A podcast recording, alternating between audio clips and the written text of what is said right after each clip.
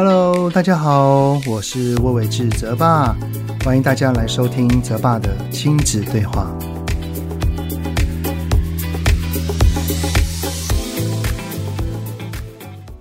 Hello，你们好，欢迎收听泽爸的亲子对话。我是亲职教育讲师魏玮志泽爸。在这边啊，先祝你们新年快乐，虎虎生风，好力大发财啦！我 一听就知道外外外歹意哈不是很好哦。好，那呃，虽然这集哈预计上线的时间呢已经是大年初二了哈，要回娘家了。不过呢，我在录制的时候是还没有过年的啊，所以很期待这次长达九天的年假。其实啊，现在对我而言啊，过年的气氛已经跟以往相比啊，低蛮多的。主要的原因是因为我现在的工作形态比较不一样啊。以前还是一个规律的上班族的时候呢，就很希望有一个长假可以好好的放松。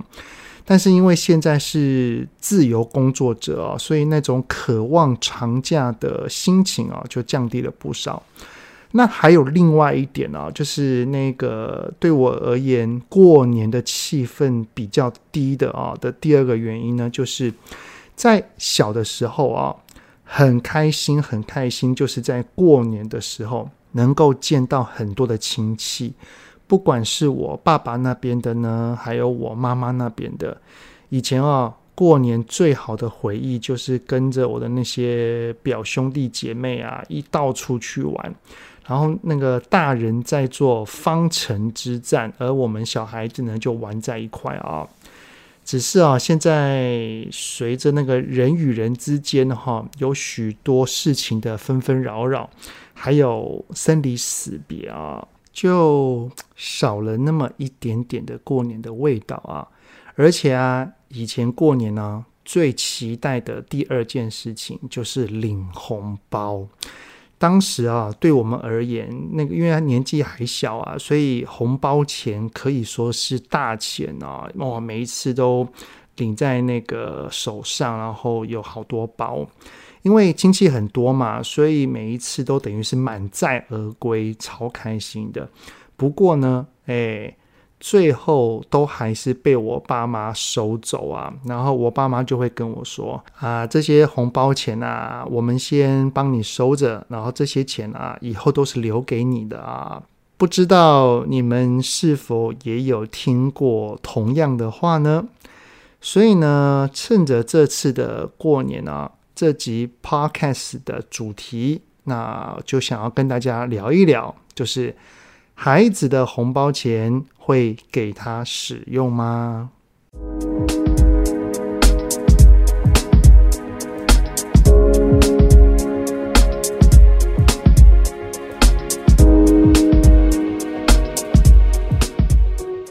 好，如同刚刚所说的哈，我小的时候的红包钱都是被我爸妈收走嘛，然后他们也会跟我说，这些钱将来都是留给我使用的。我爸妈当然也的确是有如此啦，有也的确是花在我身上啊，不管是用在我的学费啊，还有我大学的生活费。不过哈，就是那一种，就是自己决定如何使用自己的钱的那种踏实感啊，还是少了那么一点点啊。我会这么说，并不是在跟我爸妈计较啊，我非常非常的感恩他们从小到大对我的照顾跟付出。我相信哈，他们在我身上，呃，所花的金额的种种累积啊。绝对超过那个红包钱了啊！所以我想要提到的就是这个啊，就是当我们在过年的时候从长辈那边拿到了红包钱，我们就会认知到这些钱是属于我们自己的。但是被收走之后，我们却无法决定要怎么使用的那个落差啊，心里还是多少有那么一点点的小失落啦。不过呢，虽然有失落。我还是很支持我爸妈的决定，因为不是红包钱是属于孩子的，那就可以让他随意想怎么用就怎么用嘛，对不对？我对孩子金钱观的教养方式，哈，就是除了爸爸妈妈应该要给孩子的基本生活的零用钱之外，如果有一些金钱是属于他没有付出就获得的。那是不能够让他随意任意使用的哈，就像我曾经听过啊，就是呃，可能有些呃爸爸妈妈带孩子回长辈家，然后阿公阿嬷呢就会找很多的。理由呢，塞个十块、二十块给孙子啊、如果像遇到这一种希望用金钱来展现对孩子的好的方式，虽然这一些钱是长辈给小孩的，但是因为他并没有做出实质的付出，所以他就是不能够使用这一些钱啊、这是我我个人啊，呃，针对金钱的价值观所要建立给孩子的。好，不过哈，如果要提到零用钱，那可能那个范围又再更广了一点啊。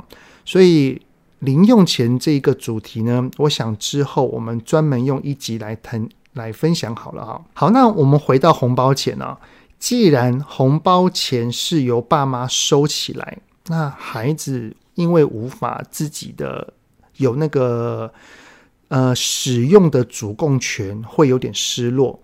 但是全部又给孩子使用又不太对，那应该怎么办呢？那我就跟大家分享一下我自己目前的做法好了哈。当然了，也不一定是正确的，所以只是提供给你们参考看看。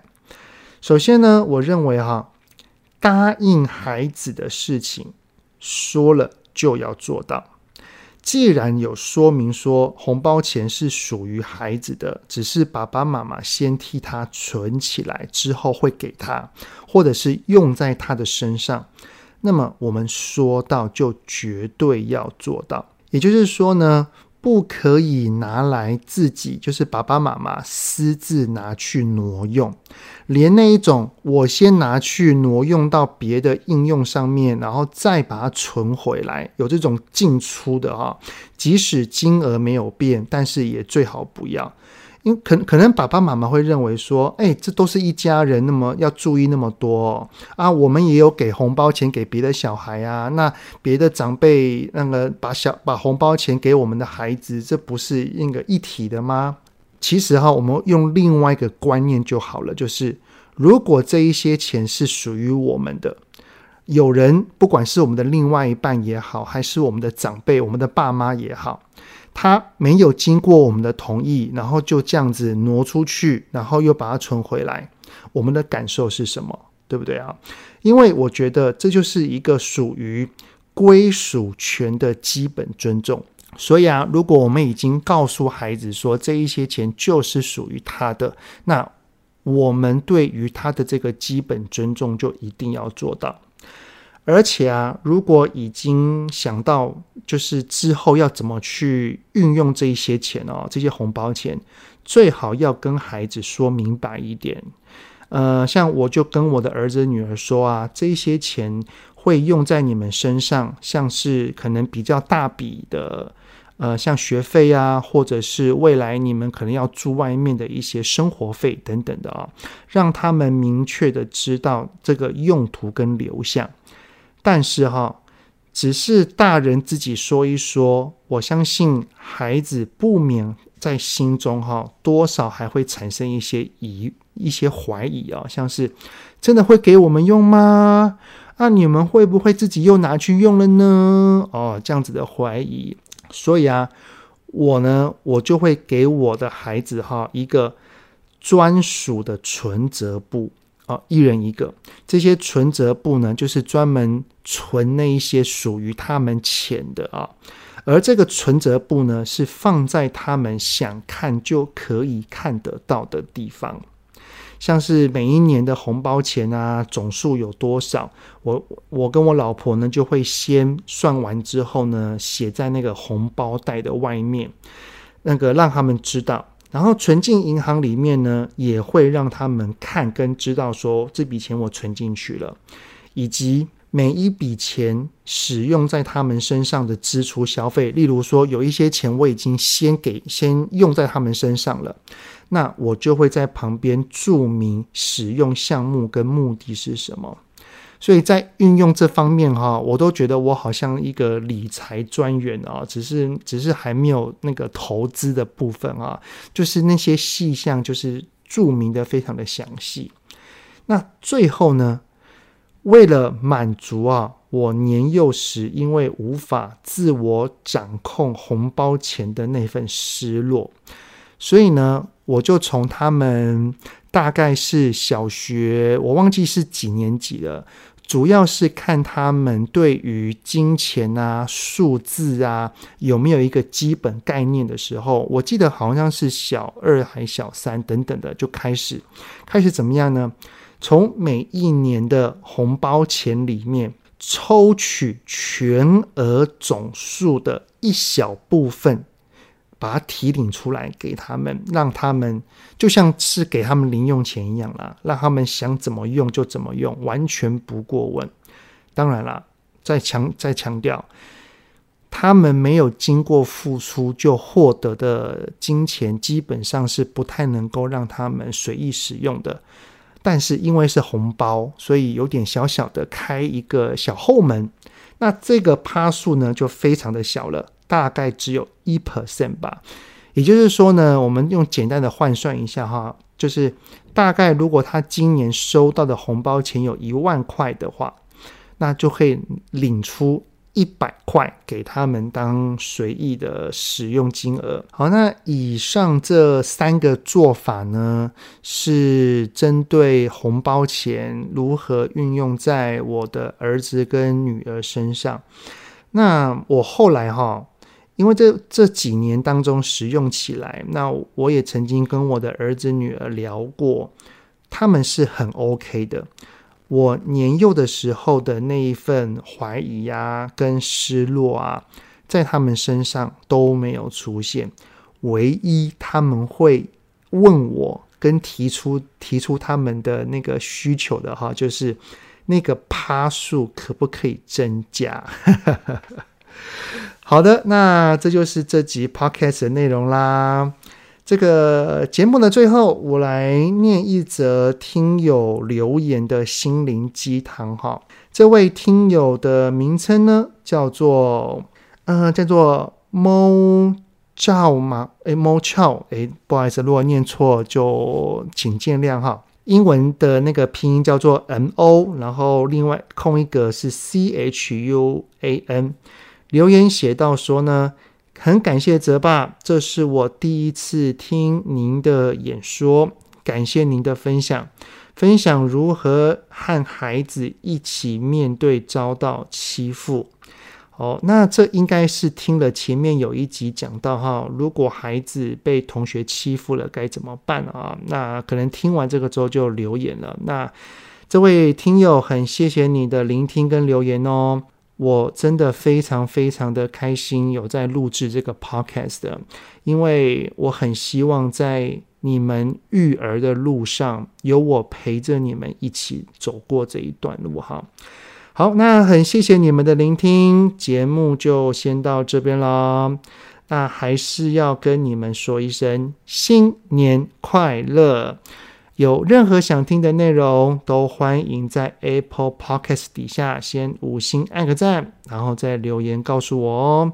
泽爸的亲子对话，我们下次再见啦，拜拜。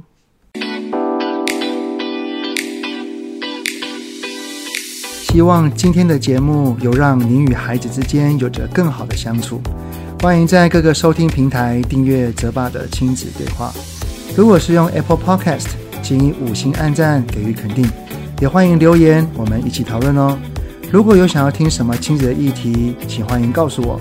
愿天下家庭的亲子关系能够更好。泽爸的亲子对话，我们下次见。